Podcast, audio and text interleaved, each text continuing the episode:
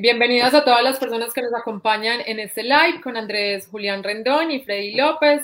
Eh, yo soy Clara Giraldo, solamente les voy a presentar y hacer de interlocutora entre ustedes que nos acompañan y ellos. Eh, Andrés, empecemos por la casa, es economista, especialista en regulación económica, magíster en economía y administración pública, fue alcalde de Río Negro, también secretario de la gobernación de Antioquia, entre otros cargos que ha tenido también en el sector eh, público y privado. Y por el otro lado nos acompaña Freddy López, él es nuestro, nuestro experto eh, del día de hoy para hablar de cambio climático. Freddy es sociólogo, especialista en gestión ambiental y doctor en ciencias ambientales. Es docente investigador en temas de sociología ambiental, consumo sostenible y comportamiento proambiental. Es profesor de varias universidades en, la en Medellín, en la Universidad de Medellín, ahora también en la Universidad de Antioquia y ha trabajado también con diferentes entidades del sector público. Bienvenidos a ambos, gracias por acompañarnos, a todos ustedes que nos acompañan al otro lado de las pantallas en este momento en vivo y después en diferido. Eh, gracias por acompañarnos y pues empecemos. Freddy, los límites planetarios, digamos que son algunos de esos temas que tenemos que entender todos los ciudadanos para poder entender, valga la redundancia, el cambio climático. ¿Cuáles son? ¿Los hemos pasado? ¿Estamos en riesgo de pasar algún otro? ¿Cómo es, cómo es este tema? Bueno, muchas gracias, Clara, y buenas noches a todos, y en especial a Andrés, pues por esta invitación tan, tan bonita. Nada más una cosita, un asterisco antes de arrancar, y es que soy docente activo en la Universidad de Medellín y en la Universidad Pontificia Bolivariana. Ahí pues eh, en la Bolivariana contribuyo con dos programas fantásticos, pues que me encantan, la maestría en sostenibilidad y la maestría en comportamiento del consumidor, que son eh, dos programas que he aprendido a querer muchísimo. Muy bien, ¿qué pasa con los límites planetarios? Yo creo que antes hay que devolverse un poquito, Clara y Andrés, y entender lo siguiente. Nosotros llevamos más o menos unos 200 años, en cuenta larga, 200, 250 años, embarcados en una cosa que podemos llamar modelo de desarrollo, ¿cierto? O, o forma de entender el desarrollo. Los economistas saben muy bien de eso. Estamos en un tipo de, desarrollo que dominantemente hemos entendido como desarrollo como crecimiento económico, ¿cierto? Ese desarrollo entendido como crecimiento económico tiene ciertas condiciones, ¿cierto? Privilegia eh, la industria, privilegia la producción, privilegia el consumo. En su versión capitalista, el modelo de desarrollo económico privilegia eh, la propiedad privada, ¿cierto? La iniciativa individual. Esos son como sus rasgos fundamentales. Pero el modelo de desarrollo económico eh, tiene o tuvo una tarea. Esa tarea fundamental o su tarea sagrada es hacer que la gente viva bien, ¿sí? En, en las palabras más simples posibles. Hacer que la gente tenga acceso al bienestar, a la calidad de vida. ¿Listo? Entonces, para eso hicimos lo que hemos hecho, que es eh, las industrias que conocemos, las ciudades que conocemos, eh, hemos recurrido a los materiales que conocemos, empezamos a quemar petróleo, empezamos a quemar combustibles fósiles, etcétera, y todo esto lo hemos asociado a bienestar. Con todo esto, nosotros podemos decir que en los últimos 250 años, nosotros hemos construido un mundo, Clara y Andrés, que se caracteriza por dos cosas. Una, nosotros vivimos en el mejor mundo posible para los seres humanos hoy. Pero al mismo tiempo nosotros vivimos en el peor mundo posible. ¿Cómo es eso de que vivimos en el mejor mundo posible, pero también en el peor mundo posible? Hombre, nunca antes habíamos vivido tanto. Hoy tenemos la esperanza de vida al nacer más alta que ha tenido nuestra especie. Hoy tenemos los mayores accesos en términos eh, cuantitativos, pero también cualitativos, a salud, a educación, a bienes de consumo. Nunca antes habíamos viajado tanto. Es más, nunca antes los seres humanos habíamos vivido en una proporción tan alta en sistemas democráticos en el mundo. Eh, nunca antes habíamos comido tanto. Eh, hoy la obesidad es un problema de salud pública, porque comemos más de la cuenta. Entonces, parece que eso indica que vivimos en el mejor mundo posible. Ahora, ¿qué significa que vivamos en el peor mundo posible? Tenemos calentamiento global, tenemos uno que otro problemita por ahí complicado y vamos con los límites. Aquello tan bueno, es decir, el acceso al bienestar, el acceso a la calidad de vida y el hecho de que estemos viviendo indicadores que nunca nuestra especie había vivido en 300.000 años, tiene un precio. ¿Cuál es ese precio? Los límites del planeta. Y es que en los últimos 250 años se nos olvidó que ese bienestar y esa calidad de vida nos lo estábamos procurando o estábamos alcanzándolos, eh, pero sin tener en cuenta que es que el planeta tiene unos límites específicos o posee unos límites específicos que son de la biosfera, que son del planeta y que sencillamente no pueden ser transgredidos o no pueden ser pasados porque hacemos que el planeta completo entre en una situación de fallo. En otras palabras, nuestra especie se dedicó a pasar bueno o a intentar hacer un logro de bienestar que nunca habíamos tenido y, yo quiero insistir en ello, Andrés y, Clara, estamos hablando de 300 mil años, es que eso es lo que tiene nuestra especie sobre el planeta Tierra. Nunca nosotros antes habíamos vivido tan bueno, pero como todo tiene un costo, ¿cierto? Y hasta pasar bueno tiene costo. Entonces, el costo de pasar bueno es que parece que nos descuidamos con el planeta. Bien, ¿cuáles son esos nueve límites? Eh, hay un señor que se llama Johan Rockstrom, que estoy investigando sobre el tema más o menos en el 2009. En el 2009 él publica un trabajo junto con otros científicos.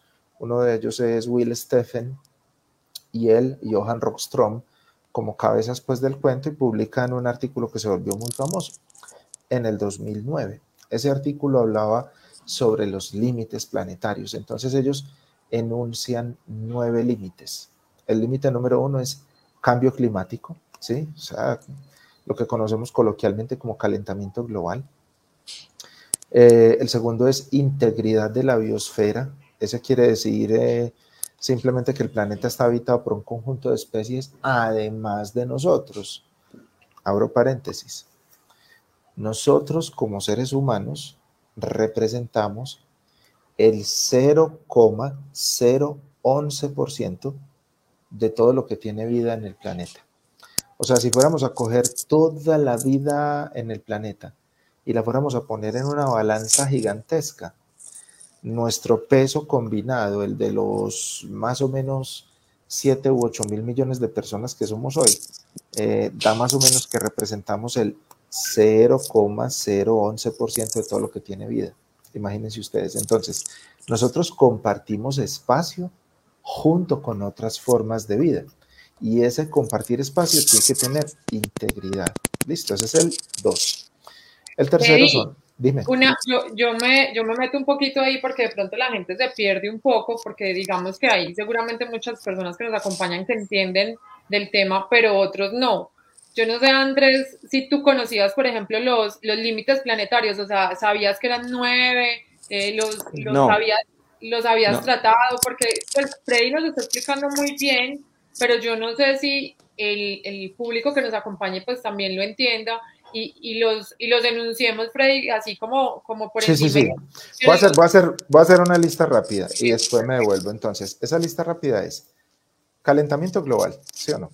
O cambio climático. Dos, integridad de la biosfera, o incluso lo podemos poner como biodiversidad. Tres, cambios en el uso del suelo. Cuatro, e, este tiene un nombre maluquito, pero se puede explicar bien.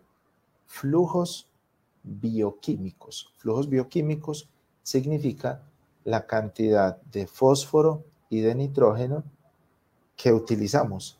Cuando alguien cultiva la tierra, sí entiende de qué estamos hablando cuando hablamos de fósforo y de nitrógeno. Listo, que son eh, dos agentes químicos que utilizamos para favorecer los procesos de producción.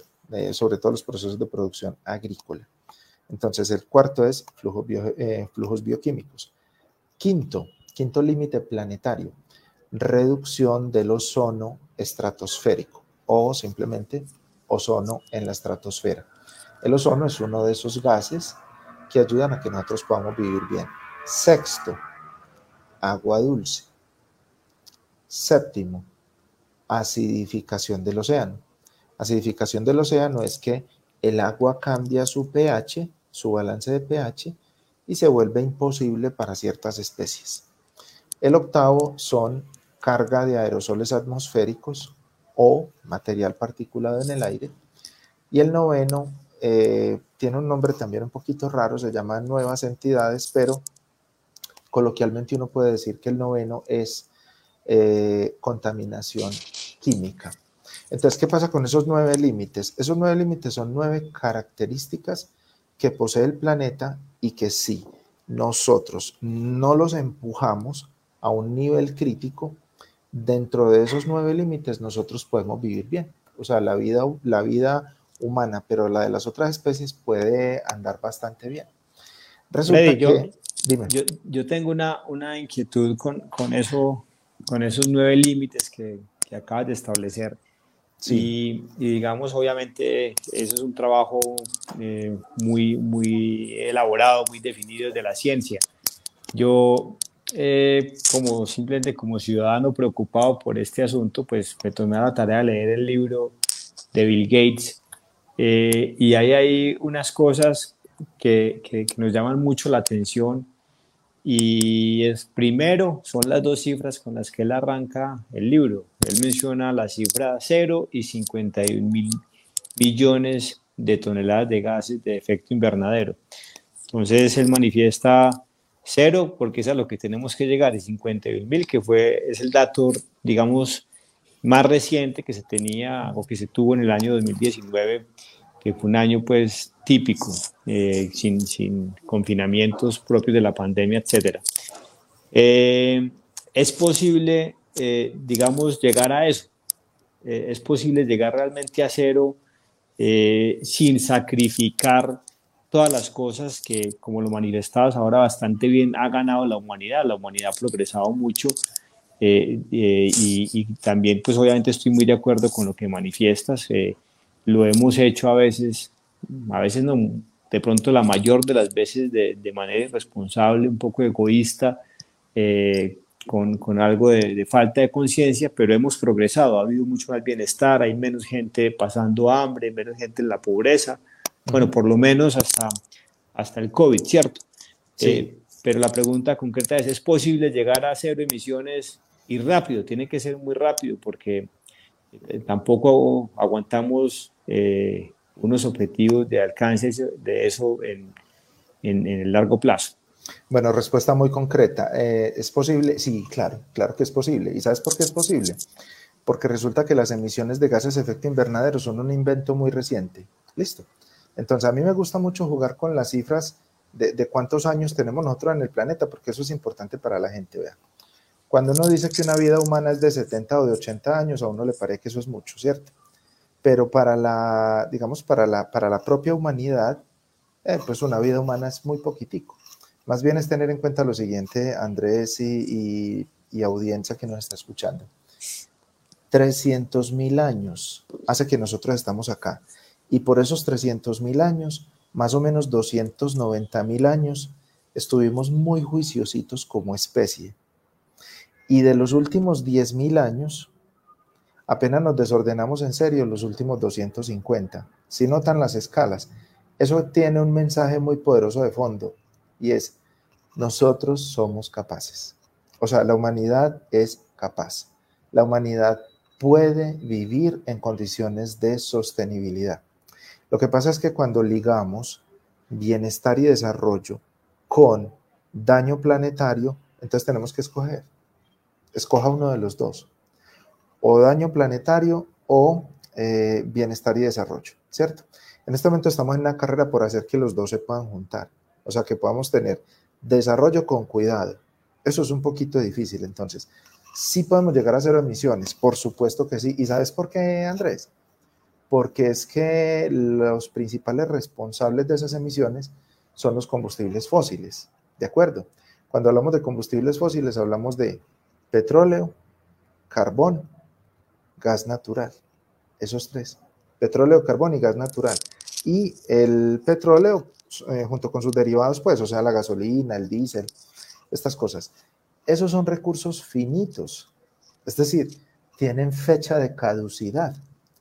Al petróleo, le quedan, al petróleo le quedan aproximadamente 46 años en este planeta. Entonces, eh, nosotros podemos, eh, digamos... Ahí hay, ahí hay, ahí hay, que te interrumpa una cosa muy interesante.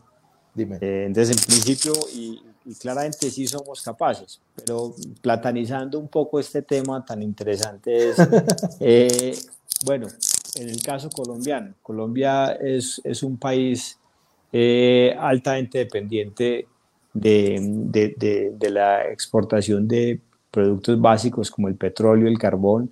Así es. Eh, nuestra economía es una economía que pasó, pasó de, industrializarse como consecuencia de los excedentes que se producían en, el, sector minero, en el oro eh, y, en el café, a, depender del, petróleo. Él decía recientemente el presidente de Ecopetrol que de suspenderse las exploraciones de petróleo, eh, es decir, no firmar más contratos de exploración.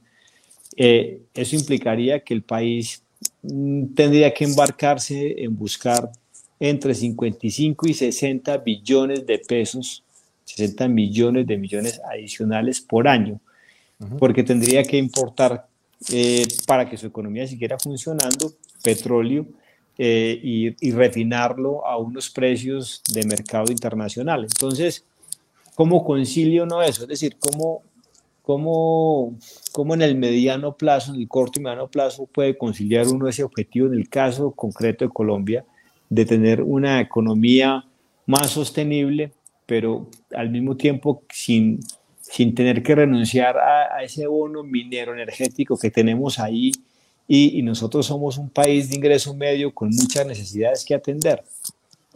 No, eso es una pregunta terriblemente difícil. Yo le creo a las transiciones. El problema, Andrés, es que eh, ligando con la respuesta que me faltó de tu pregunta anterior, eh, yo no, yo soy bastante temeroso de que el corto plazo no va a ser posible. O sea, sabemos que necesitamos hacer cambios, sabemos que tiene que llegar la sostenibilidad, sabemos que, tiene que haber reducción de emisiones, pero eso no va a ocurrir en el corto plazo. El 83%, este es el dato, el 83% de todas las formas de energía mundial hoy dependen de hidrocarburos.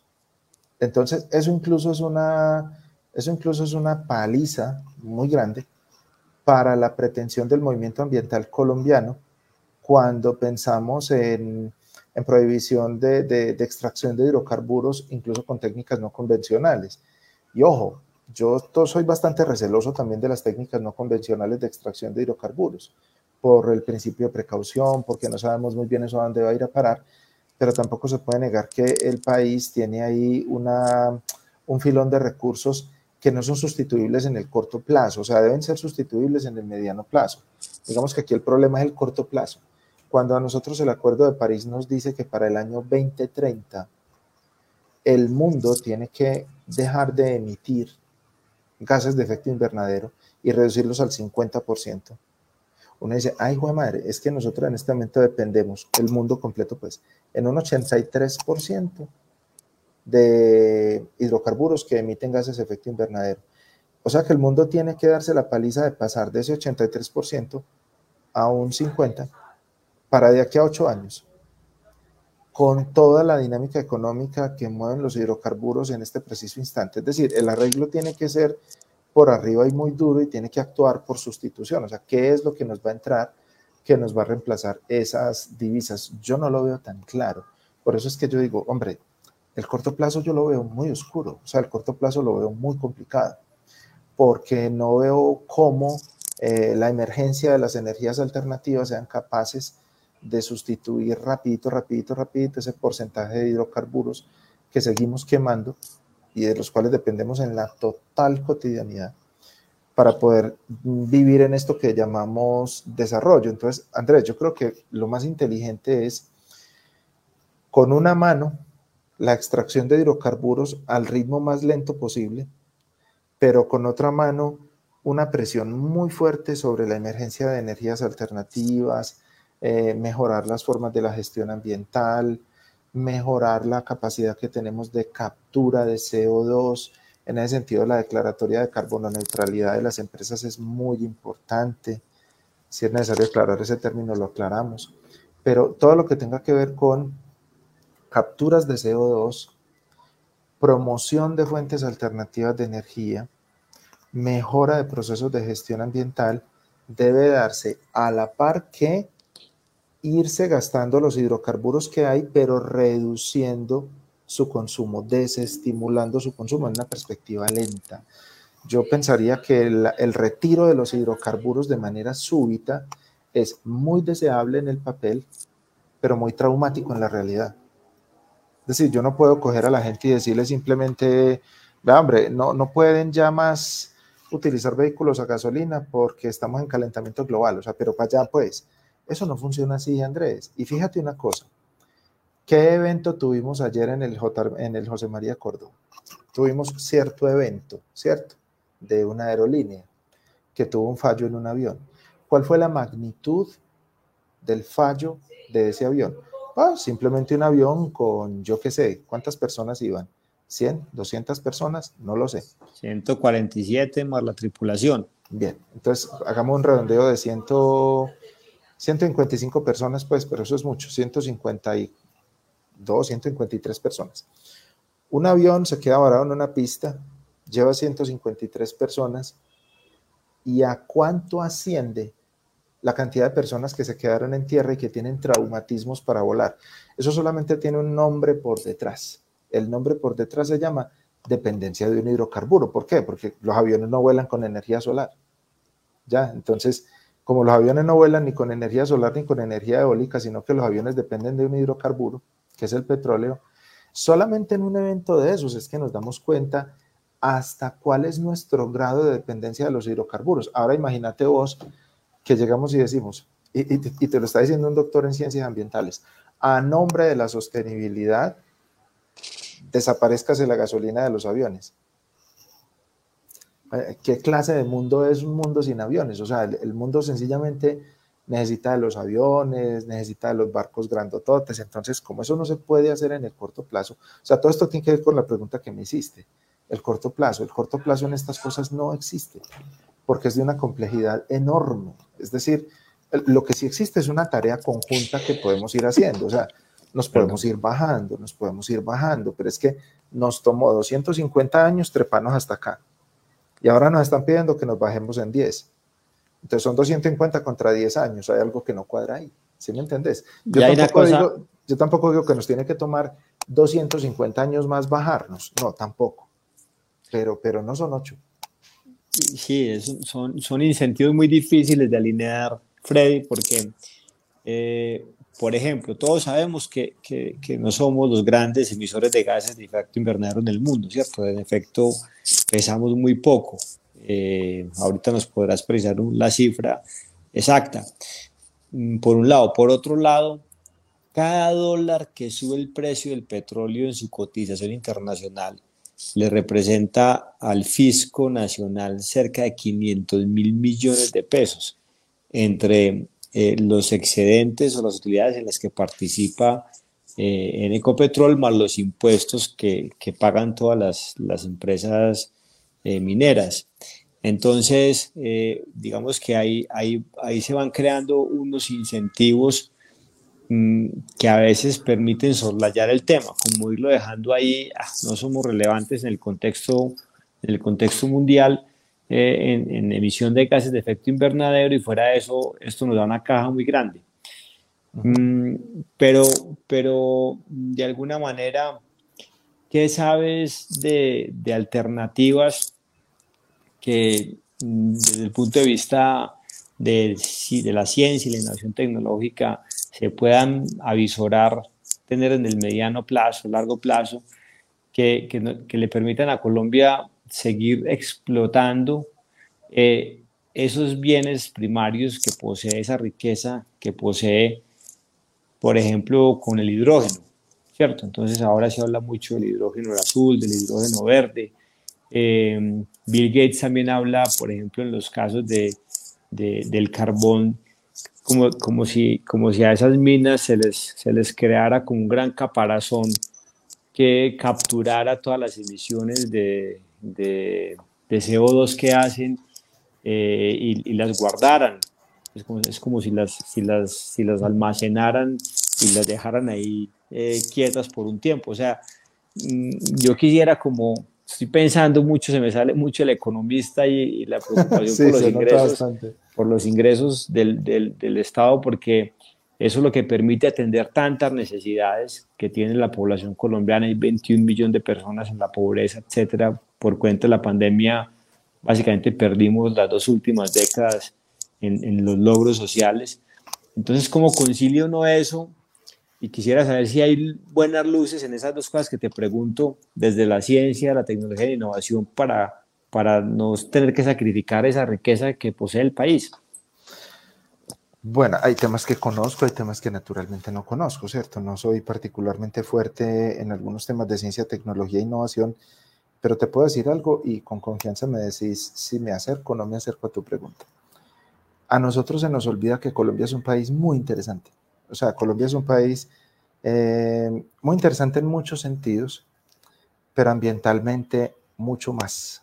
¿Listo? ¿Y por qué lo digo? Colombia responde más o menos por el 0,6% de todos los gases de efecto invernadero del mundo. Más o menos el 0,6%.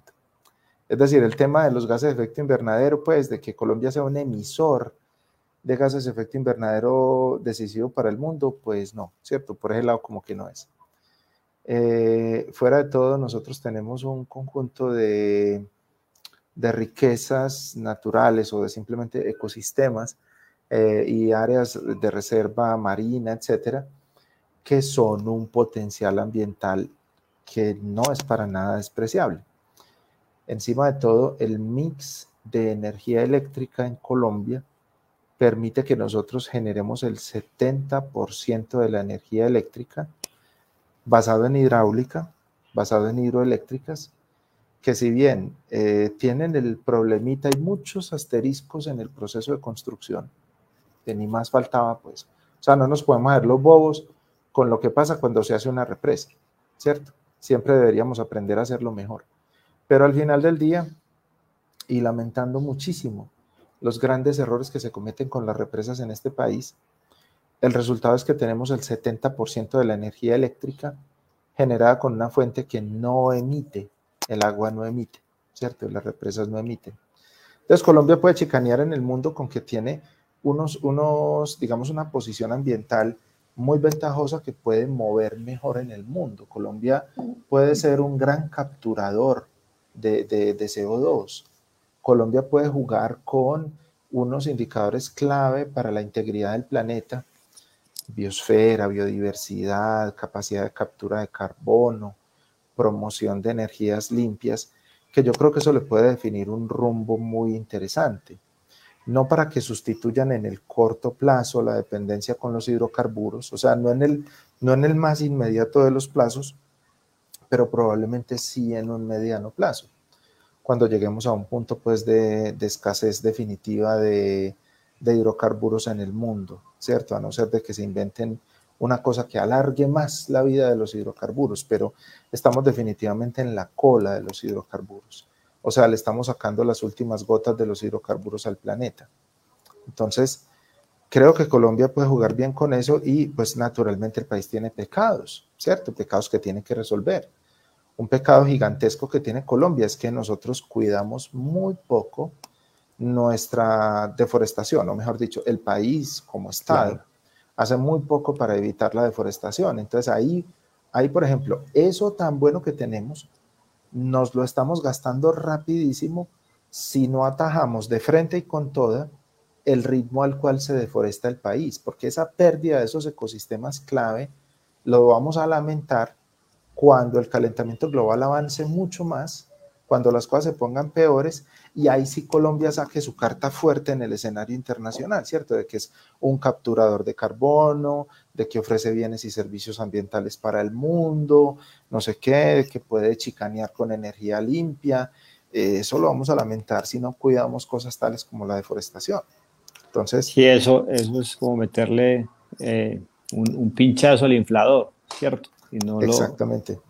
pues esa, esa, negligencia en ese tema es aterradora, es aterradora a todo nivel y, esa falta de conciencia eh, y, un problema que está asociado a eso, que es, digamos, la actividad que más deforesta, que es la, la, el narcotráfico, ¿cierto? La de los cultivos ilícitos de, de las que más contribuye a, a, a, ese resultado tan lamentable.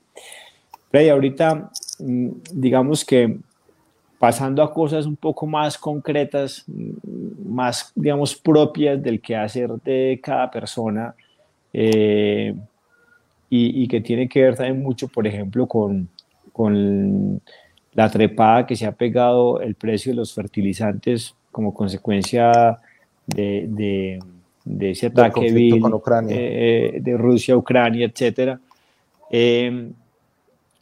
Es posible que nosotros pensemos en, que podamos en el mediano plazo resolver buena parte de, de, esa, de esa carencia en insumos con, con abonos orgánicos. Eh, ¿De qué volúmenes podríamos estar hablando? No es suficiente. Ahorita, ayer o antier en el colombiano salía un reportaje donde igual destacaban que eso había que mezclarlo con, con en una proporción, como para uno tener un kilo de, abono, eh, tenía que mezclar eh, dos kilos de abono, perdón, tenía que mezclar cinco de abono orgánico con dos de fertilizantes tradicionales. Pero no sé ustedes desde, desde, digamos, el trabajo investigativo si han abordado ese tema o si tengas algo que nos puedas contar al respecto que sería muy útil para los agricultores de Colombia. Ve, yo en lo particular no, pues porque no es mi línea de trabajo. Yo trabajo más es consumo sostenible de agua y energía. Sin embargo, eh, es muy tentadora la idea, Andrés, de que nosotros tengamos mayor autonomía en la producción de insumos. Digamos, eso es una cosa que, que se revela apenas pasa una vaina como la de Rusia y Ucrania. ¿Qué es lo que pienso al respecto? Eh, yo creo que es que los mercados también tienen una inercia propia, tienen unas, unas características que les son propias que no son fáciles de sustituir. La idea de Gandhi de la autonomía de los pueblos es muy bonita, pero tiende a funcionar muy poco en un mundo globalizado. Existen razones muy poderosas por las cuales nosotros les comprábamos a ellos ciertos insumos agrícolas, ¿cierto? Y esas razones son que los mercados funcionan así y terminaba siendo más barato traerlos desde allá que traerlos desde un entorno más cercano o que incluso producirlos en el país. Por lo tanto, el reto es un reto de estructura productiva, de incentivos de nivel estatal, si es que acaso eso es posible, eh, de acomodo de muchas cosas para que la producción de insumos locales de verdad satisfaga la traída de esos insumos de afuera pero que termine siendo competitivo un producto, porque de nada nos vale ser autónomos en la producción de papa al 100%, pero sacar una papa que nadie le puede comprar. ¿Cierto? Entonces, autonomía sí, pero, pero una autonomía que sea sostenible desde el punto de vista económico. Yo creo, sí, en eso, pues, eh, yo creo fuertemente en el, en el libre comercio. Eh, eso es un, uno de esos inventos de la humanidad ya hace más de 200 años que ha, que ha mostrado eh, ser lo suficientemente efectivo y que explica buena parte del progreso de la humanidad. Eh, precisamente por lo que destacabas, porque no es gratuito que importemos e-, esos bienes de allá, pues lo hacemos sencillamente porque lo producen mejor y más barato que nosotros. Pero también las, los seres humanos y los agentes económicos nos vamos ajustando a, las circunstancias. Entonces, como el mercado envía señales, entonces, ah, bueno, si se puso muy caro eh, o se va a poner muy caro, pues entonces nos abocamos a, a, crear un sustituto y un sustituto puede ser los abonos orgánicos. Eh, mm, pero bueno, eh, digamos que pero, pero mira, te quiero decir una cosa y discúlpame, te quiero interpelar porque acabas de decir una cosa muy, muy, muy poderosa. Listo. y es lo siguiente, hay un, hay un señor que se llama Jared Diamond, él escribió un libro que se llama Colapso, y en ese libro, él, palabras más, palabras menos, lo que plantea es que los seres humanos eh, parece que tenemos la manía de llegar hasta el borde mismo de los problemas ambientales con todo lo feo que se puedan poner para tomar decisiones o para sucumbir. Listo. Entonces, eh, para algunos pueblos en el pasado, en un pasado muy remoto, la desaparición o la muerte fue una opción, ¿cierto? Los maya, los anasazi, los de la isla de Pascua, ellos al final del día terminaron desapareciendo porque sus condiciones no dieron más en sus territorios. Jared Diamond nos deja un mensaje muy potente y es, venga, la, la, elección para nosotros es desaparecer, ¿cierto? Yo creo que estamos de acuerdo en que no. Como la opción para nosotros no es desaparecer, entonces la opción sí es adaptación. O sea, lo que tú estás diciendo casa muy bien con un principio fundamental de las ciencias ambientales que es los procesos adaptativos. Y los procesos adaptativos están lejos de ser sencillos. Entonces, eh, puede haber productos que se puedan encarecer como resultado de todo este conjunto global de condiciones. Sí, hay que replantear el consumo, hay que replantear lo que entendemos por nuestra dieta normal, hay que replantear la cantidad de cosas que compramos, cómo compramos, dónde compramos. Eh, y la única respuesta a la pregunta de si eso se va a dar rápido o despacio, la va dando el mismo entorno y la va dando el mismo grado de deterioro pues, de las condiciones que nos tocan en la cotidianidad. Lo que quiero rescatar de lo que tú dijiste es que forzosamente sí hay que inducir dinámicas de cambio. Y esas dinámicas de cambio no son necesariamente rosadas ni felices desde esta especie de procura permanente del bienestar en el que nosotros nos mantenemos embarcados. Un día en un espacio académico con Alejandro Gaviria, en la Cámara de Comercio eh, del Poblado, yo le decía, Alejandro, es que la sostenibilidad no puede ser cómoda. O sea, la sostenibilidad no es cómoda teniendo en cuenta el estándar de vida que nosotros tenemos. Algo tiene que ocurrir en términos de renuncia o en términos de replanteo. Si no, no es sostenibilidad. O sea, la, pretender que vamos a llegar a una mejora de situaciones ambientales tal cual y con exactamente los mismos parámetros de bienestar que tenemos nosotros en este momento, yo creo que eso es absolutamente inviable. Eh, o sea, hay cosas que tienen que cambiar. Hay productos que pueden encarecerse por esto que estamos diciendo, ¿cierto? El ejemplo de agroquímicos y yo no sé qué. Es bastante posible que sí, y nos tenemos que acomodar todos, ¿cierto? Es posible que haya cosas que no podamos comprar. Es posible también que aparezcan sustitutos que no necesariamente nos gustan, pero a los que nos terminamos adaptando. Nosotros somos una especie berracamente resiliente. Tenemos la capacidad de adaptarnos, cambiar, adaptarnos, cambiar y generar nuevas realidades. Eh, a veces en clase yo suelo ser muy pesimista. Hoy estoy inusualmente optimista con nuestra especie. No, eso está muy bien. Eso está muy bien. Eh, eso que describes es, muy propio de la condición humana, de los seres humanos. Douglas North, el premio Nobel de Economía, Nobel de Economía, decía que la palabra clave en la economía se llama incentivos. Eh, y, el mercado eh, suele, por cualquier acontecimiento catastrófico, una guerra o, cosas propias de, de, la naturaleza a la que hemos aporreado tanto, nos muestra el camino o le muestra, digamos, a los seres humanos por, por los precios, le envía señales que les permite a ellos, a ellos actuar. Así eh, y, bueno, eh, esperamos que en, en esa escala de, de, comparación de años en los que nos hemos desjuiciado, eh, retomemos el camino vía acción colectiva y nos encaucemos de nuevo en, en, digamos, en un devenir más sostenible. Claro, eh, lo que pasa, lo que pasa, Andrés, es que, me vas a disculpar ahí, yo creo que también a la gente hay que decirle una cosa con total claridad, hombre. Eh, estamos en la situación más inusual que le ha tocado vivir a nuestra especie, ¿de acuerdo? Aunque bueno, no, estoy diciendo mentiras, Andrés. Hace 85 mil años, nada más quedaron en el planeta 20 mil personas. Hace 85 mil años pasamos por un cuello de botella evolutivo, simplemente porque tuvimos una condición natural que disminuyó drásticamente nuestros números.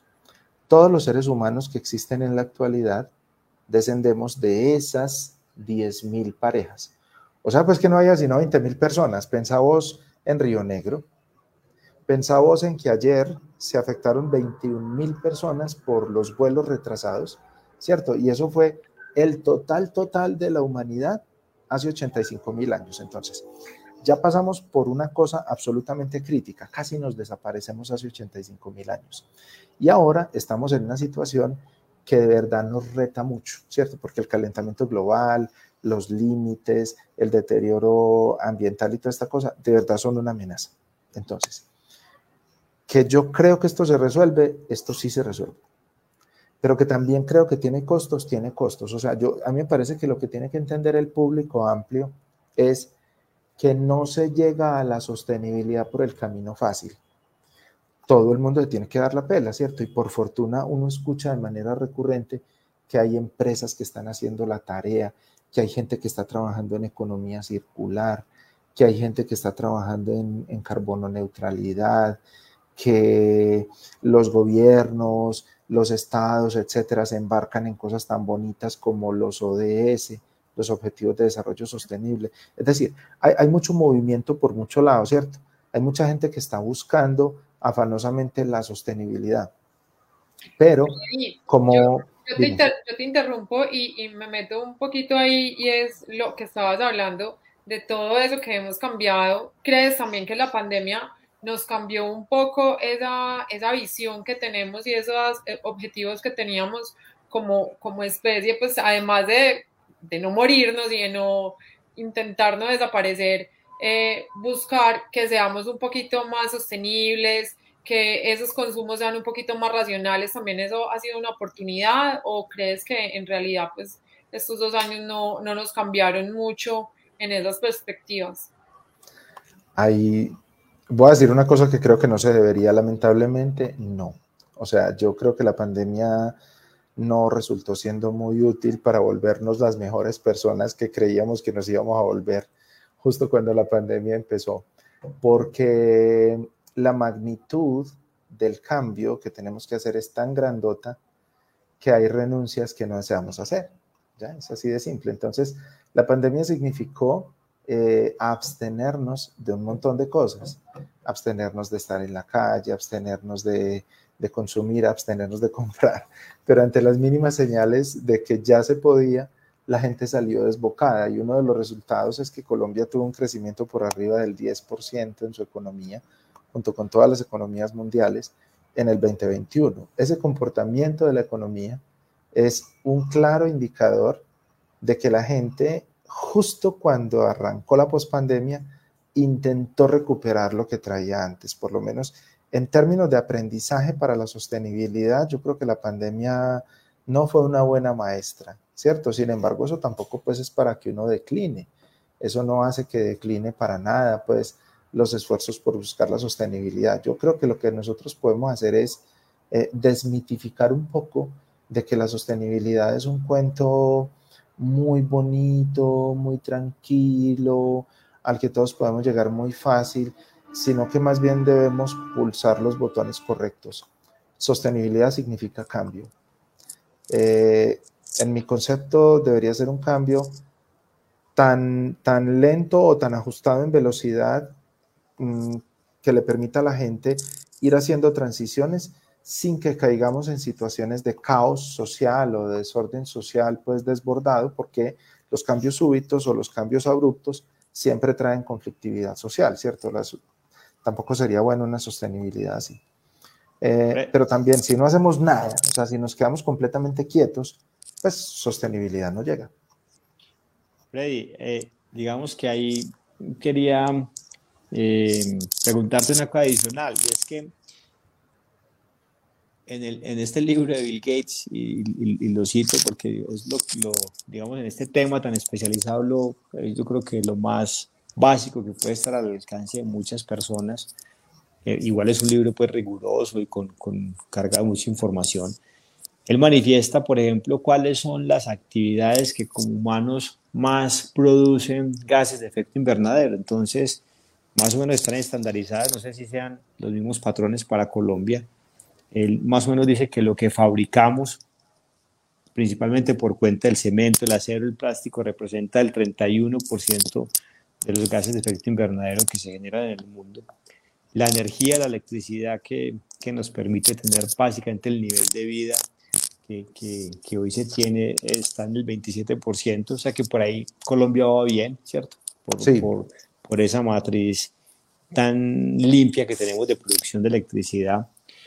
Lo que cultivamos y lo que criamos es el 19%. Ahí digamos que tenemos unas dificultades en Colombia, entre otras por cuenta de el conflicto que tiene la tierra en Colombia eh, de sus usos con las vocaciones. Es decir, no hay una coincidencia entre lo que es la vocación de los suelos y básicamente el uso que se le está dando. Eh, me explico, pues el ejemplo más básico, sin que yo tenga nada en contra de esa actividad. Eh, se, dice que un, buen porcentaje de tierras que deberían estar utilizadas en, producción de granos o de arroz eh, o, de, frutas tropicales, etcétera, se utilizan en ganadería, por decir algo. Que entre otras cosas llama mucho la atención que él dice una cosa muy curiosa que tal vez muy poca gente sabe y es los gases de efecto invernadero que producen el ganado, voy a decir acá una cosa pues muy, pues muy burda, con los eruptos y con los pedos de, de las vacas. Producen eh, una buena cantidad de gases de efecto invernadero. En, todo caso, lo que cultivamos y lo que creamos representa el 19% de las emisiones. Los desplazamientos están en cerca del 16%, los aviones, los carros, eh, en los que nos movilizamos no solo las personas, sino la carga.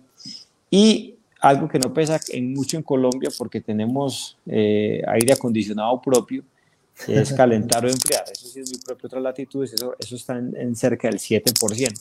Correcto. cuando uno mira esa, esa composición, uno ve que, tiene, que Colombia tiene, como lo decías ahorita, muchas, muchas posibilidades pero asociada a toda esta información, algo que él decía, hombre, esto es lo que nos tenemos que concentrar, y él decía algo que a mí me llamó mucho la atención, decía, hombre, sembrar, árboles es importante, pero no es lo que va a, a producir el cambio que necesitamos producir. ¿Estás de acuerdo con esa afirmación?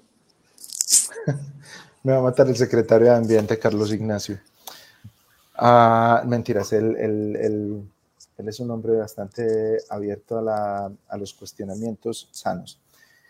El problema es que le hemos endosado a la siembra de árboles la mayor capacidad de captura de gases de efecto invernadero, ¿cierto? Hay, líneas en ciencia que nos dicen, eso está bien, o sea, eso hay que hacerlo, ¿de acuerdo? El mensaje es que no se puede dejar de hacer, pero un mensaje que puede ser equívoco es que esa es la llave para resolver la captura de los gases de efecto invernadero. Y yo creo que por ahí es que va la reflexión de Bill Gates. Espero estarla sacando barata, listo. ¿Por qué? Porque, la, la porque resulta que la mayor capacidad que tiene el planeta para capturar gases de efecto invernadero o más específicamente para capturar CO2 está en el mar. Es el plancton, el zooplancton, el fitoplancton. O sea, eh, te lo pongo en paisa. Cuando uno va a las islas del Rosario o cuando uno va hacia el Caribe y lo ponen a nadar de noche entre bichitos luminosos en el agua, ese es el plancton. Listo. El plancton es la vida del océano. Entonces son unos seres bien chiquititos que son la base de la cadena alimentaria de todo el océano. Y ellos nos hacen una tarea impresionante. Son los más capturadores de CO2 y son los mayores productores de oxígeno. Entonces, en realidad, nuestros ojos tienen que estar puestos es en los océanos, ¿de acuerdo? Nuestros ojos tienen que estar puestos es en qué daño le evitamos a los océanos. Una ciudad como Medellín viene haciendo la tarea, dos plantas grandes de tratamiento. Espero de todo corazón que en el Oriente y que en Río Negro también existan eh, petar bien fuertes y bien responsables, pues, para evitar que esas aguas residuales que nosotros generamos a diario terminen yendo a parar pues al Cauca, al Magdalena y finalmente al Caribe, ¿cierto? Es una muy buena manera de nosotros comprometernos. También arrojar basuras a las aguas, arrojar plásticos a las aguas. Esos son males evitados para los océanos. Entonces, recapitulo. Estoy muy como por la línea de la mitad. En realidad la humanidad tiene que tener el ojo puesto es en el océano. Ahí es donde está la clave de la captura de CO2 y ese es el que nos puede ayudar a resolver en muy buena medida la captura de gases de efecto invernadero. Dos, sembrar árboles es necesario, pero no es lo que resuelve el problema de manera contundente. Existe una diferencia clarísima entre sembrar y dejar de sembrar y siempre va a ser preferible sembrar. O sea, tampoco podemos negar aquí los beneficios que tiene el árbol. Listo. Sin embargo, decir que ahí ya se resolvió el calentamiento global es complicado y no lo digo porque me guste o no me guste, me encantan los árboles, sino simplemente por un tema de cifras. Listo. Es eso. Y lo otro, tema que está en discusión, ganadería. El gasecito al que te referías ahora no es otro que el gas metano. Y el gas metano tiene una característica y es que es varias veces más potente que el CO2 para infligir daño eh, de calentamiento global. Entonces, lo que debemos, digamos, una tarea como humanidad es reducir las emisiones de metano tanto como sea posible. Y eso puede significar replantear serísimamente la cantidad de carne que consumimos a futuro. Sí, ya, se habla incluso de, la producción de carne sintética y de, otras alternativas mm, que, muy pronto podrían estar generalizándose. Yo creo que ese sector de la economía podría cambiar mucho y, nosotros los colombianos llegamos tarde a todo en, un momento en el que tenemos casi que un boom exportador eh, de carne que, que, que, nos hayamos tardado muchísimo tiempo o algo que venía buscando el país eh, desde hace muchos años, apenas está consolidando justo en este momento cuando cuando todo el mundo está diciendo que la ganadería es una de las actividades que, que más gases eh, produce. Pero, mira, yo, no pertenezco al gremio, pero yo sí tengo un estudiante cuya familia es ganadera y él me contaba, profe, es que la mayor cantidad de la carne que estamos vendiendo se estaba yendo para Rusia.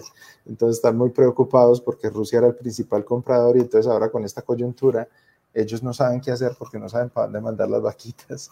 Pues nada más pero, pero, pero se, se, han abierto otros mercados muy importantes en, en, en Arabia, en, en, la India, la China, eh, y bueno, Rusia también, pero, pero digamos que es, es otra vez una cosa muy parecida a lo que, guardada las proporciones, lo que acontece con el petróleo.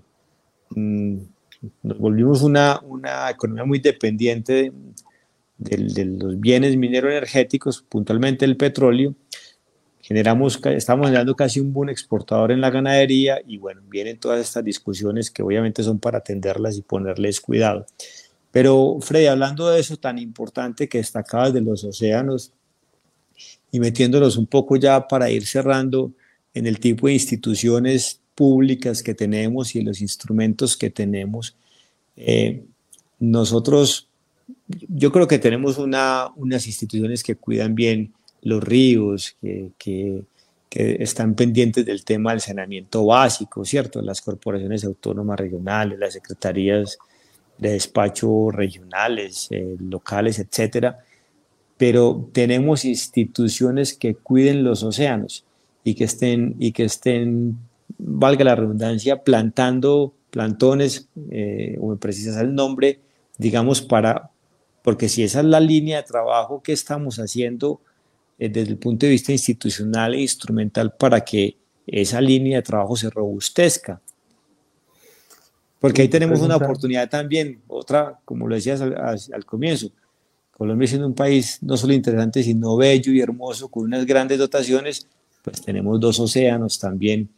Y, y te quería hacer esa pregunta, ¿qué más podemos hacer? Hombre, eh, que yo conozca pues instituciones dedicadas a la protección de los océanos como en un sentido integral o a la gestión ambiental de los océanos, tengo que confesar mi ignorancia pues, o sea, yo no es que conozca una, si alguien entre el público lo sabe, pues eh, le agradeceré mucho. Con mi conocimiento no, pero como lo dije desde el principio, yo no pretendo sabérmelas todas pues, sino que no tengo en la cabeza una institución de orden estatal, pues que uno diga, es que esta es la que se encarga de los océanos uno conoce corporaciones autónomas regionales, por ejemplo, Coralina, ¿cierto? En San Andrés, pero Coralina casi que es única en su clase. Eh, no sé cuál es la entidad que tiene capacidad de regulación sobre eh, las islas que tenemos en el Pacífico, se me va el nombre en este momento, Gala, no, Galápagos es en Ecuador, eh, la que tenemos en el Pacífico, la que sirvió como cárcel Gorgona.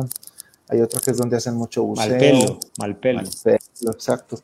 Eh, yo creo que hay otras entidades de orden nacional que pertenecen al Sistema Nacional Ambiental, al SINA, eh, pero el país lo que hace normalmente es declarar áreas protegidas. Entonces Colombia sabe hacer muy bien la declaratoria de áreas protegidas.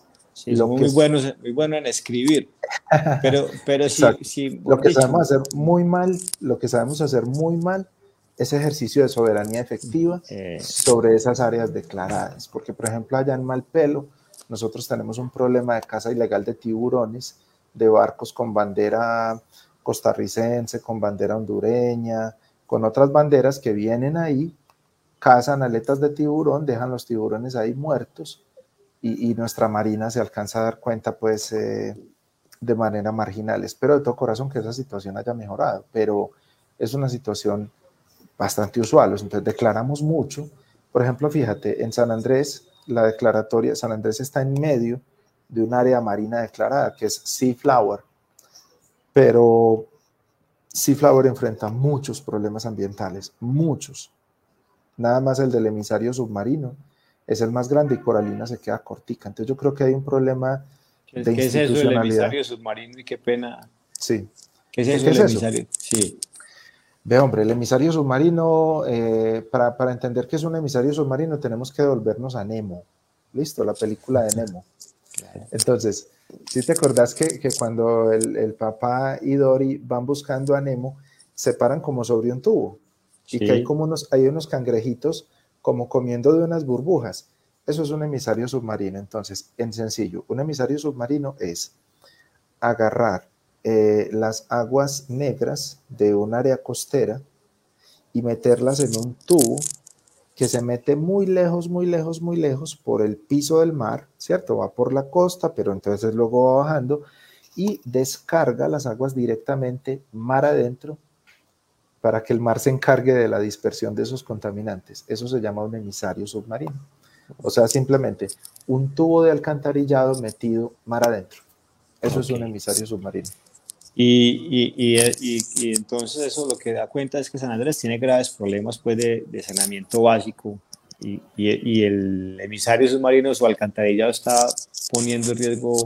Eh, esa, esa, zona de reserva, ¿cierto? Porque no, Es, no es lo suficientemente eficiente, tal vez debería estar más lejos, tal vez... A ver, esto no quiere decir que sea imposible bañarse en San Andrés, no, pues sería irresponsable de mi parte decirlo de hecho, se ve muy lindo, pues, San Andrés. Claro, por supuesto. Un espectáculo, pero. No obstante, cuando haces mediciones de calidad, te da que esa agua que vemos tan bonita ya empieza a tener problemas. Entonces, podría tener menos problemas que eso, ¿cierto? Con una o con una tecnología distinta a un emisario submarino o con un emisario submarino de otras características. Incluso eh, se decía que, que, que, la aparición de los tiburones, del tiburón tigre que ocasionó el accidente recientemente, en el que murió, murió un extranjero es, es por, puede ser por cuenta de, de, cómo los tiburones que no suelen estar en, en esas áreas eh, ni a esas horas del día, puede ser por cuenta de que están viendo cosas extrañas que les ha generado curiosidad para estar ahí. Es, es un poco como el es informe. Posible, es posible, o, que, o que no tenían eh, abastecimiento en sus zonas habituales de pesca, entonces que se arrimaron más a la isla. Pues hay varias, hay varias teorías que pueden explicar la presencia de esos tiburones ahí en el área de la piscinita. Freddy, si, si, si la vida, Dios, yo soy creyente, si te diera la oportunidad mañana de, de servirle al país eh, en algo que, que te permitiera trabajar por los océanos y por ver cómo el océano, los océanos colombianos podrían ser más productores de oxígeno y más capturadores de CO2, ¿cuál sería la línea de trabajo? Pues, así, o sea, yo, si fuera a aspirar a la, presidencia con esa bandera para yo votar por ti, ¿qué, qué, qué me dirías? Hombre, yo diría que para un país como Colombia, que tiene la población más bien metida adentro en las montañas es cuidar mucho, mucho, mucho el recurso agua que nosotros tenemos acá. O sea, cómo utilizamos el agua. Y eso tiene que ver con la cotidianidad de absolutamente todos. Lo que pasa es que la vida se nos facilita mucho cuando las municipalidades o los departamentos consiguen dotar de plantas de tratamiento de agua residual. Eso ayuda muchísimo. Sistemas de colectores que eviten que las aguas residuales lleguen al sistema de quebradas y lleguen a los ríos principales y sean tratadas y devueltas a los ríos en buena calidad. Eso sería fantástico, pero también compromisos a nivel de industria, compromisos a nivel de empresas, con sistemas de producción limpia, para evitar contaminar las aguas. Es que el agua es el recurso más crítico que nosotros tenemos. Yo cuando estaba... Diría por ahí, por ahí, agua. Cuando yo estaba en el gobierno, una de las cosas que, que, nos reclamaban acciones puntuales en materias de, ambiental y yo les decía, hombre, aquí tenemos una planta de tratamiento en Río Negro que, que no es capaz de tratar las aguas residuales que producimos y por eso enajenamos la empresa que teníamos y se la vendimos a EPM para que invirtiera 550 mil millones de pesos no solo en reposición de redes, de acueducto alcantarillado, en expansión, sino en la construcción de una gran planta de tratamiento que hoy están construyendo para que toda agua residual que se produzca en Río Negro vuelva al río ya tratada. Pero la pregunta que yo te hacía puntualmente es en el océano, es que me generó mucha curiosidad, inquietud, eso que dijiste, que los océanos son los grandes capturadores de CO2 y, los grandes productores de oxígeno. ¿Qué, qué podríamos hacer ahí? Es que el océano basta con que no lo molestemos. Es, que lo que pasa es que el océano es un sistema tan complejo y tan grande que no requiere, no requiere actuaciones en específico allá. Es simplemente que evitemos lo que lo molesta desde adentro. ¿Sí me entendés? Entonces, cuando, cuando al océano van a parar aguas muy contaminadas, él se deteriora. Simplemente cuando las aguas continentales llegan en una calidad más o menos aceptable, pues, o no tienen tantos agentes contaminantes, el océano se regula solo. O sea, hay muchos sistemas terrestres que, que son capaces de regularse solos. Eh, si querés te lo vuelvo y te lo pongo en paisa. A muchos sistemas en la Tierra, lo más importante es que no los jodan. O sea, es que no, no, o sea, que simplemente les permitan su dinámica allá, ellos solitos, quietecitos, sin que nosotros vayamos a hacer perturbaciones. Ahora, pero, eso, pero eso sí, sí, sí, sí, digamos, genera un cambio de acción muy importante, porque el saneamiento básico es una tarea entonces muy importante para, digamos, eh, ahí sí como los problemas de acción colectiva, ¿cierto? claro, por supuesto. Ahora, te lo tengo que decir pues también, porque me encanta ser muy responsable con cada palabra que digo. Yo no soy oceanógrafo, ¿cierto? Si aquí estuviera sentado un oceanógrafo, nos diría, sí, claro, se pueden hacer determinadas acciones puntuales en el océano. Con mis pocos conocimientos sobre gestión ambiental, yo lo que digo es, el océano es un sistema de una magnitud tan inconcebible, Andrés, que, que no se trata que nosotros podamos hacer cosas allá, sino que evitemos, ¿cierto? Por ejemplo, uno de los grandes problemas del océano eh, se llama islas de basura. ¿Listo? Hay flotando en este momento en diferentes partes de los océanos del mundo unas islas de basura que terminan siendo como un gran parche giratorio. Hombre, esa bomba hay que desactivarla, ¿cierto? ¿Cómo la desactivamos? Con gestión de residuos en el continente. ¿Cómo desactivamos la bomba de las aguas negras que llegan allá? Gestión de aguas residuales en el continente. Entonces, lo que hagamos acá repercute allá. Eso es una concepción global. Hay empresas como, como Adidas, que están haciendo tenis con plástico reciclado de esos parches de basura, ¿cierto? E, eso, digamos, eso es un poquito snob, ¿cierto? Eso, eso no es una solución de fondo, pero ya empiezan a haber iniciativas de tipo tecnológico para hacer remoción de esos plásticos que están allá y que están afectando la vida marina también. Entonces, eh, líneas de trabajo que tiendan a evitar que llegue, pero también a quitar la porquería que tienen muchos océanos son fundamentales. Listo, ¿no? ahora sí me queda muy claro, señor candidato, sus, líneas de acción. y una, una, pregunta final, Freddy, porque es pues, este tema muy, muy apasionante. Yo tan, tan ignorante como muchos ciudadanos en el, en el, asunto nos, nos, entusiasmamos preguntando. Y tiene que ver un poco con lo que pasa permanentemente en el área metropolitana.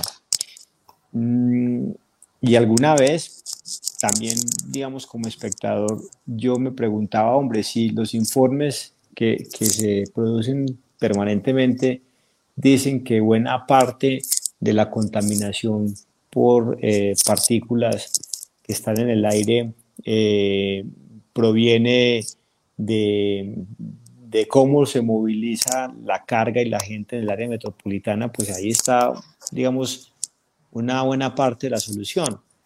Eh, y entonces decían, y lo que, los que más contaminan, por ejemplo, son, los, son, son, digamos, los vehículos que transportan carga, que tienen una obsolescencia ya digamos, bastante definida y que, y que bueno, y, y, son muy pocos, creo que dan una cifra como de 3.000 vehículos. Entonces uno, yo me decía, hombre, no puede ser que 3.000 vehículos generen eh, estas emergencias ambientales. Usted, pues usted tiene un foco de acción.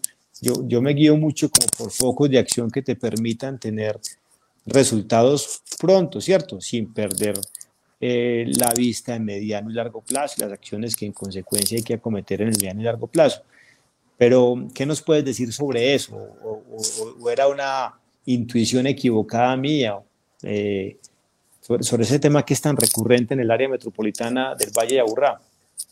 A ver, hombre, yo parto de la base de que, de que yo le creo a la Universidad Pontificia Bolivariana con el ejercicio que hace de inventario de emisiones pues no tengo razones para no creerle, ¿cierto? Cuando ellos dicen que por arriba del 68% de las emisiones son causadas por vehículos automotores que se mueven con diésel, ¿cierto? Digamos que esa es la, precisión que toca hacer. Eh, hay varias singularidades. Ellos contaminan más cuando andan más despacio. Resulta que los vehículos particulares, que son la mayor masa vehicular en el área metropolitana, los vehículos particulares mm, alcanzan a responder por un porcentaje muy mínimo, pero muy mínimo, de la contaminación del aire. Entonces, un usuario de vehículo particular acá en el área metropolitana va a decir lo siguiente.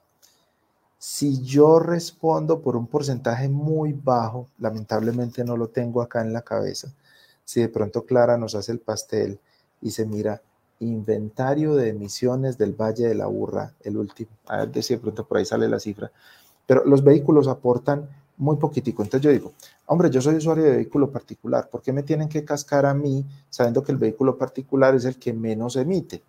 La respuesta es muy simple, Andrés. Como los vehículos particulares son tantísimos, entonces hacen que su circulación masiva disminuya las velocidades de circulación de todo el parque automotor que rueda por el área metropolitana. Entonces, vehículos grandotes de diésel andando muy despacio porque las vías están muy saturadas, contaminan más. El, sentido de retirar vehículos particulares no es tanto porque ellos sean los culpables, de hecho los vehículos particulares tienden a ser eh, de modelos recientes, de bajas emisiones, cumplen con técnico-mecánica, etcétera, pero retirarlos aliviana el tráfico y en la medida en que el tráfico fluya mejor, los que sí contaminan, contaminan menos. Pero eso es muy difícil explicárselo a un ciudadano yo creo que nos toca inventarnos una forma muy pedagógica de, lanzar ese mensaje. La respuesta es que esos vehículos automotores sí son responsables por esas emisiones, pero eh, se puede facilitar las cosas si ellos circulan con más facilidad, porque tampoco podemos negar el papel que ellos desempeñan en la economía, que también es nuestro bienestar, ¿cierto? ¿Qué hacemos nosotros sin carga pesada? ¿Qué hacemos nosotros sin volquetas? ¿qué hacemos nosotros sin camiones? O sea, ¿qué hacemos nosotros sin ellos que responden por una cantidad de cosas que nosotros somos en la cotidianidad? Entonces, eh, por un lado, aliviar las condiciones de tráfico para ellos. Eh, por otro lado, insistir en estándares de mejora de esos motores. Pero sabes que hace poco hablé con los transportadores por un trabajo que estaba haciendo para el área metropolitana. Los transportadores manifiestan que ellos han venido renovando flota de una manera muy juiciosa y que están fuertemente comprometidos en que sus automotores emitan menos, al menos los de carga pesada. No sé qué dirán los volqueteros, pero comprometer a esos sectores es vital, hombre, en, mejora de sus automotores, teniendo en cuenta que son clave para la economía y para el empleo, pero también teniendo en cuenta que los que tenemos vehículo particular nos toca ayudar, cascándonos un poquito para que el aire de todos mejore. Fred. Fred, es que te, te perdí, no te escucho. ¿Me escuchas? Sí, yo te escucho bien. ¿Tú ahí me escuchas o no? Aló, eh, Freddy. Clara, Clara dice que sí me está escuchando. De pronto tuviste algún problema tú en tu conexión. Eh, Andrés, estamos escuchando, también estamos escuchando a Freddy. Yo me puse muy juiciosa hacer la tarea que, que, me pone Freddy. Lo que pasa es que es un informe bastante largo, el del 2018 del área metropolitana y la Universidad Pontificia Bolivariana. Pero me voy a meter un poquito, Freddy, en lo que decías de los bolqueteros. La semana pasada en un space que tenían, eh, justamente hablando de calidad del aire, decían que es que ellos no estaban muy de acuerdo con este informe de la UPB porque, digamos que le habían pasado mucho en el número de carros que estaban matriculados en el Valle de Aburrá, es decir, en cada una de las secretarías. Y que no necesariamente porque estuvieran matriculados en Medellín, en Envigado, en Sabaneta, significaba que estuvieran pues trabajando acá, que muchos de hecho trabajaban por fuera en Barranquilla, en Cartagena, de hecho también algunos en el, en el Cauca, entonces que por eso ellos digamos que peleaban, eh, permítanme la expresión, con este, con este informe. Sin embargo, pues es, es, es el que tenemos, es en el que nos tenemos que basar y pues ahí sí la autoridad ambiental, en este caso el área metropolitana, será pues como la que tenga que, digamos, actualizar esto y, darnos un poquito más de, más de foco, como dice Andrés, que le gusta esa palabra, en, en qué poder hacer. Freddy, yo no quiero dejar perder esta oportunidad, además de que teníamos también planteado, yo sé que ya nos pasamos un poquito del tiempo, pero hablar de obsolescencia, eh, el, el, concepto y qué es lo que, pues, lo que nos, nos implica ese, esa obsolescencia, sobre todo de, de, algunos, de algunos aparatos, y Andrés también lo, lo mencionaba justamente con los, con los vehículos. Pues, ¿cómo, cómo es? Vea, hombre, yo a mí a veces me gusta decir cosas que, que termino, termino echándome encima un montón de enemigos. Y entonces, como que hay ambientales que no me quieren, casi que me está pasando lo que le pasó a Brigitte Baptiste en el país. Eh, la obsolescencia programada, en principio, es una excelente idea para los negocios, ¿cierto? En principio. ¿Por qué? porque es una redención de tipo económico.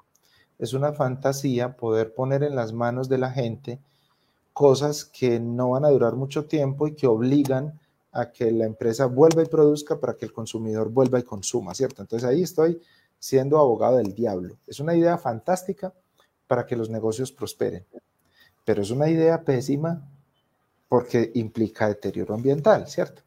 Entonces, eh, digamos que si uno se pone muy, muy, muy ambiental, entonces el remedio es, acabemos con la obsolescencia programada porque necesitamos que las cosas duren más.